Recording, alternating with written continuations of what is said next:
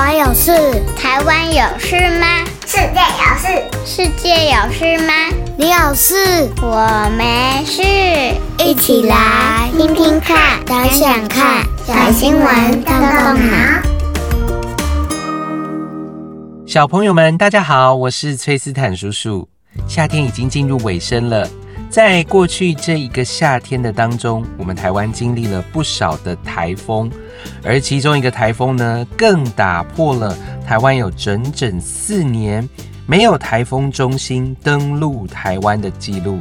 九十五个台风完全闪过了，有人说这个是什么特别的神秘力量？好，不过今天的新闻并不是要讨论这件事情。在台风一个一个到来、不稳定的天气状况下，这个时候呢，我们就需要仰赖天气预报，在气象局每天的提醒当中，成为我们生活里非常重要的小叮咛。而到底气象局他们的工作是怎么样子的呢？而在当中的这些服务的同仁又有哪些甘苦谈呢？今天就让我们一起来收听小新闻，动动脑，来更多的认识台湾的气象预报工作以及气象观测员。打开新闻台，通常在每段新闻的最后，就会有气象播报员为大家带来隔天或者是接下来一周的天气报告。这些气象预估的资讯，其实每一天都是由台湾各地的气象站回报的。在每一个气象观测站当中，都会有气象观测员，他们每日观察记录气象之后呢，会先将资讯回传气象局进行气象分析和预报，再透过新闻的方式播报给大家知道。为了让我们的气象预报更加的精确。小朋友，你知道在台湾目前总共有几个气象站吗？答案是二十五个。而这二十五个气象站，根据中央气象局的分类，它可以分为三种等级的测报机构。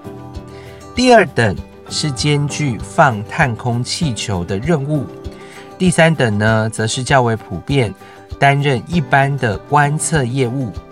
第四等的测报机构通常是高山或者是离岛的观测站，虽然是观测业务，但是因为条件的关系，大部分都是依赖自动的观测为主。所以今天的新闻当中要跟小朋友们分享这个第四级测报机构，它位于台湾南投县信义乡的玉山北峰上。哦，有些小朋友可能听到玉山，大概就已经猜到了，它就是玉山气象站。玉山气象站位于南投县信义乡的玉山北峰，海拔三千八百五十八公尺的顶上，它是台湾目前海拔最高的气象站哦，也是台湾海拔最高的建筑物。除了用台湾的气象站来比之外，其实它也是。东北亚最高的气象站，玉山气象站所搜集的高空天候变化资料非常的广泛，所以像是遇到了台风，玉山气象站每小时它都需要回报气象，所以它所提供的气象资讯可以说是非常的重要。今年对于玉山气象站来说是很特别的，因为呢，今年是他们成立的八十周年。在这八十年间，在台湾的气象观测当中扮演非常重要的角色哦。能见度五十公尺，有浓雾，云量偏多，地面潮湿。这是气象观测员谢新天从玉山气象站最日常的回报。在接下来的小新闻动动脑当中，我们就要特别介绍这位气象职人，他叫做谢新天。气象观测员谢新天在玉山工作站呢，他已经工作了将近三十年，所以山友们都称他为玉山国宝。他每一日忙着看仪器、算数据、填报表，就是为了赶在每日上午八点前回传观测资料。这个工作呢，除了要很负责的记录数据之外，他还要面对高山生活的考验哦。像是在山上有可能会遇到下雪或者是暴风雨，饮食起居上的需要，修缮设备的能力，甚至是山难协助救难等等，全部都要靠自己耶。所以真的是十八般武艺，需要样样精通。崔斯坦叔叔觉得他就好像住在玉山上面的哆啦 A 梦一样，可能从他的百宝袋里面要能够找得出解决生活当中各种问题的法宝哦。在玉山气象观测站当中，通常他配置的这些工作人员是这样的，就是会有一名观测员跟两名工友。所以像谢信天一样，不管天气多冷，每天凌晨四点半就得起床工作，五点开始观测，并且传送资料，一直到晚上九点，为的就是能够把观测的第一手天气变化，让民众、山友能够及早的了解、掌握天气的状况。而这些观测员呢，每次都会在山上停留一个月。他们三个月需要轮值上山一次。谢行天回顾说，在他刚到玉山气象观测站的第二年，就遇到了大雪，积雪超过一公尺，玉山的风口完全被雪堵住，变成了冰墙，只好走风口的上方，用铲子开路。好不容易呢，开出了一条道路，抵达铁链区，没想到一个回身，脚下一滑。整个人连人带包的滑落山谷，这也成为他工作这么多年来让他最心有余悸、印象深刻的遭遇之一。谢青天也分享到，早年玉山气象站非常克难的景象，像是每天入夜都需要点蜡烛、煮饭、烧水，得捡木柴，吃的用的都得靠自己背。同样的菜色，通常一吃得吃上一个月。轮到上山当值的时候呢，就必须把半个月所需的食物、气象记录纸、仪器以及私人的物品，三个人分配好之后背上北峰。基本上每个人要分担三十到四十公斤，加上山区高度每升高一千公尺，空气的氧气量就会减少百分之十。所以在这个上山的过程当中，练习好好呼吸也是很重要的哦。更要习惯呢，时常与缺氧、头晕为伍。除了这些辛苦之外，更别提到像是雷击、结冰滑倒这些，对于气象观测员来说，可以说都是非常稀松平常的事哦。回到今天新闻的主角谢新天，其实他今年已经六十五岁了。在过去玉山气象站服务的三十年间，这位玉山国宝因为轮班的关系，其实同仁们很少有机会全员到齐同框。但是呢，今年八月，全体的同事一起上山，与谢新天合体，带着蛋糕，为着在明年一月即将届龄退休的谢新天来庆祝。而其中呢，更有四位同事陪他走。最后一次下班的路，一起一路的走下山，总共花了五个半小时才抵达登山口。谢新天分享，他退休之后呢，想要去其他山头看看，并提到啊，总算可以不用为了工作爬山了。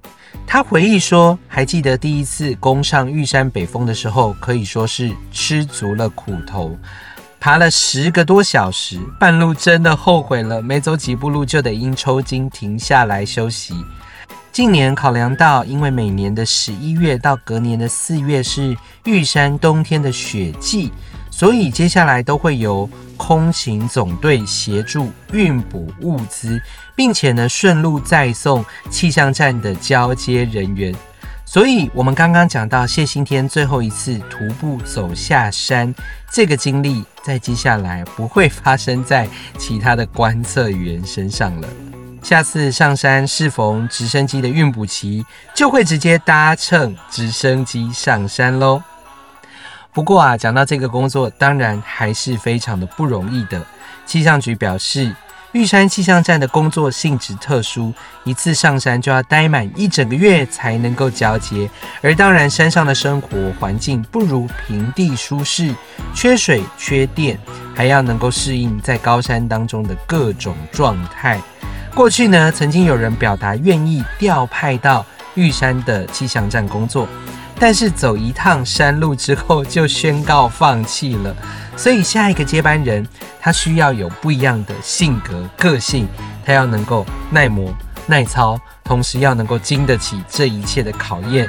当然，除了你需要具备气象观测的能力、高山的生活技巧之外，更重要的是，你还得耐得住寂寞哦。听完了今天的新闻，希望小朋友们对于气象观测员这个职业有更多的认识了。接下来，崔斯坦叔叔有三个动动脑小问题，邀请小朋友们一起来动动脑，想想看。第一个问题，听完了玉山观测员谢新天的分享，你能够想象自己在高山工作的状态吗？